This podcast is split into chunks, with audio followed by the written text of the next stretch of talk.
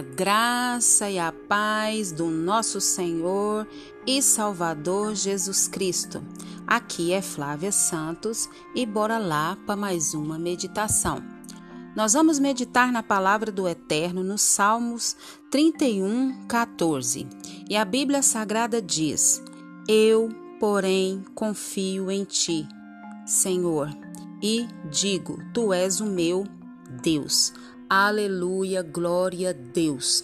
Nós glorificamos a Deus, exaltamos o nome do Senhor por mais uma oportunidade que o Espírito Santo de Deus continue falando aos nossos corações através dessas reflexões diárias. Que o Espírito Santo de Deus vá de encontro aos nossos corações, trabalhando em cada área e nos dando a graça, o entendimento, o discernimento das preciosas palavras da Bíblia Sagrada. E aí, você já leu a Bíblia hoje? Você já refletiu na palavra do Eterno? Você trouxe para sua vida a palavra? Se você ler três capítulos todos os dias, começando lá do dia 1 de janeiro até o dia 31, você vai ter lido toda a Bíblia Sagrada, os 66 livros. Você algum dia já leu a Bíblia toda? E se não leu, por que não leu?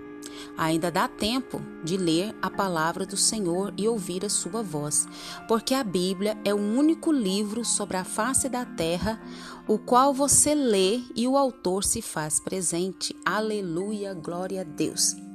Nós vamos falar aqui sobre confiança. Você confia em quê? Você confia no sistema, você confia no governo, você confia no seu marido, na sua esposa, você confia no seu trabalho, no seu, nos seus recursos financeiros, em quem você confia? O salmista diz aqui: Eu, porém, confio em ti, Senhor, e digo: Tu és o meu Deus. Nós temos um Deus, nós temos um Salvador, nós temos um Criador, nós temos um provedor que cuida da nossa vida e que cuida de cada detalhe da nossa vida. Cada detalhe. E nada acontece na nossa vida, na vida daqueles que confiam no Senhor, que têm o Senhor como seu Deus, que ele não esteja no controle, que ele não saiba o porquê, que ele não tem um propósito. A nossa vida está nas mãos do Senhor. Tem um hino que fala assim: se Deus fizer, ele é Deus, e se não fizer, ele é Deus. Se a porta abrir, ele é Deus, e se ela fechar, ele é Deus. Se ele curar, ele é Deus. Se ele não curar, também é Deus. Por quê? Porque a nossa confiança está nele, independente da situação, independente das circunstâncias, independente do que vier. A nossa confiança, a confiança dos filhos de Deus, dos servos de Deus, dos amigos de Deus, estão em Deus. Aleluia. Porque ele é o nosso Deus, Ele é o nosso Senhor, Ele é o nosso Criador, o nosso provedor. Nós não temos um Deus que nos criou e nos deixou à mercê desse mundo, não. A Bíblia diz que até os fios da nossa cabeça estão contados. Então a nossa vida não está à deriva. A nossa vida, a vida daqueles que creem em Deus, que creem em Jesus, daqueles que tiveram encontro com Jesus, que reconhecem que são pecadores, aqueles que reconhecem que precisa de um Salvador, de um Senhor e que tem os seus nomes escritos no livro da vida, esses podem dizer como salmista: Eu confio em ti, Senhor, e te digo, tu és o meu Deus. Você sabe quem você é? Você sabe quem você serve? Você sabe para onde você vai?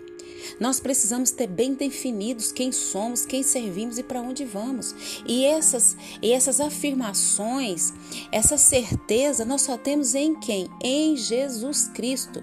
O caminho da verdade e da vida é Jesus Cristo. Foi Ele que morreu por, pelos filhos de Deus. Então, nós temos esse Deus que cuida de nós. Independente do que, do que acontecer, do que vier, se temos é, algum tipo de problema, algum tipo de dificuldade, é, se ele fizer, ele é Deus, se ele não fizer, ele continua sendo Deus na nossa vida. Isso está muito bem definido. E às vezes nós oramos, pedimos a Deus por certas é, coisas da nossa vida, por certas áreas da nossa vida, e nós oramos, clamamos, suplicamos, choramos, fazemos propósitos e as coisas não saem do jeito que a gente quer. E glória a Deus por isso, porque nós somos muito volúveis, nós somos nós, a nossa a nós, hoje de manhã você quer uma coisa, à tarde você quer outra, à noite você quer outra, no outro dia você quer outra. Somos muito inconstantes. Mas o Deus que nós servimos, ele vê o hoje, ele vê o amanhã, ele vê daqui uma semana, ele vê daqui um mês, ele vê tudo, começo, meio e fim, ele sabe de tudo. E se ele não fez, ele tem as suas razões. Às vezes nós não compreendemos porque perdemos os nossos entes queridos, porque sofremos dores, perdas, decepções, frustrações. Mas isso faz parte do processo da nossa vida. E se nós clamamos, suplicamos, imploramos e Deus não fez, Ele sabe por quê. E glorificado e exaltado, bendito é o nome do Senhor. Por quê? Porque eu confio no Senhor e sei que Ele é o meu Deus. E se Ele não fez, Ele sabe o que é melhor.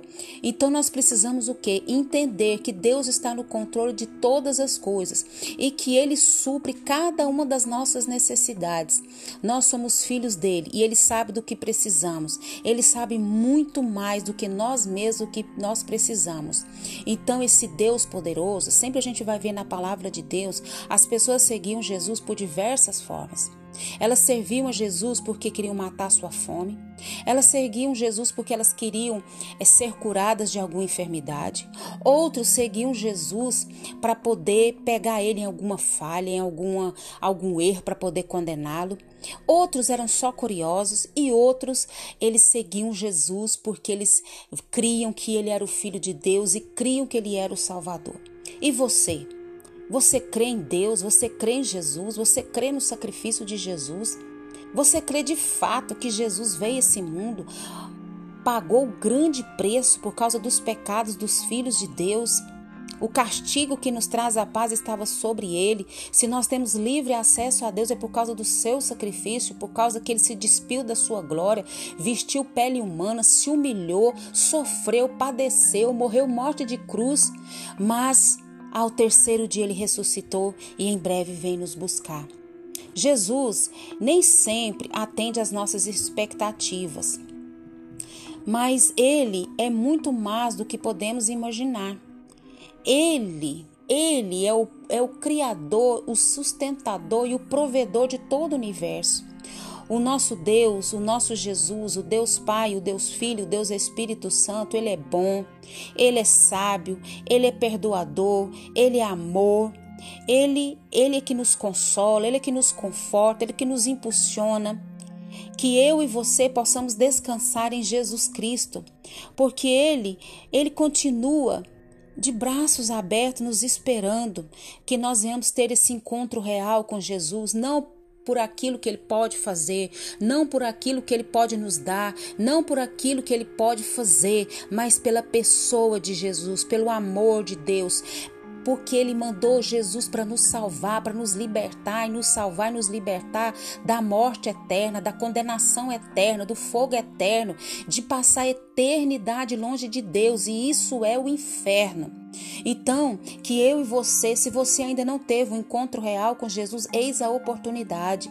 Você não tem certeza da salvação, diga: Deus, eu não tenho certeza da salvação, mas eu creio no Senhor, eu creio em Jesus, eu creio que Jesus veio nessa terra para nos salvar. Então, Pai, escreve meu nome no livro da vida.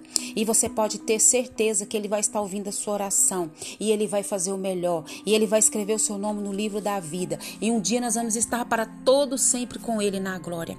Pai, em nome de Jesus, queremos pedir ao Senhor que perdoe os nossos pecados, perdoe as nossas fraquezas, perdoe as nossas iniquidades. Perdoa, Deus amado, a nossa incredulidade. Perdoa, Deus, a nossa falta de confiança no Senhor, no seu amor, no seu poder, na sua graça. Porque o Senhor cuida de nós, o Senhor nos protege, o Senhor provê, o Senhor nos livra, o Senhor nos guarda. Pai, nós amamos o Senhor por tudo aquilo que o Senhor é, por tudo aquilo que o Senhor representa para nós. Nós te louvamos nessa hora e te bendizemos e te agradecemos por tudo que o Senhor fez, tem feito e sei que fará. Continua nos guardando essa praga do coronavírus, de todas as pragas que estão sobre a terra. Mas acima de tudo, Pai, não nos deixa ser insensíveis ao Teu Espírito Santo. Nós te agradecemos nessa hora e te louvamos em nome de Jesus. Leia a Bíblia e faça oração se você quiser crescer, pois quem não ore e a Bíblia não lê, diminuirá. Um abraço e até a próxima, querendo bom Deus. Fui!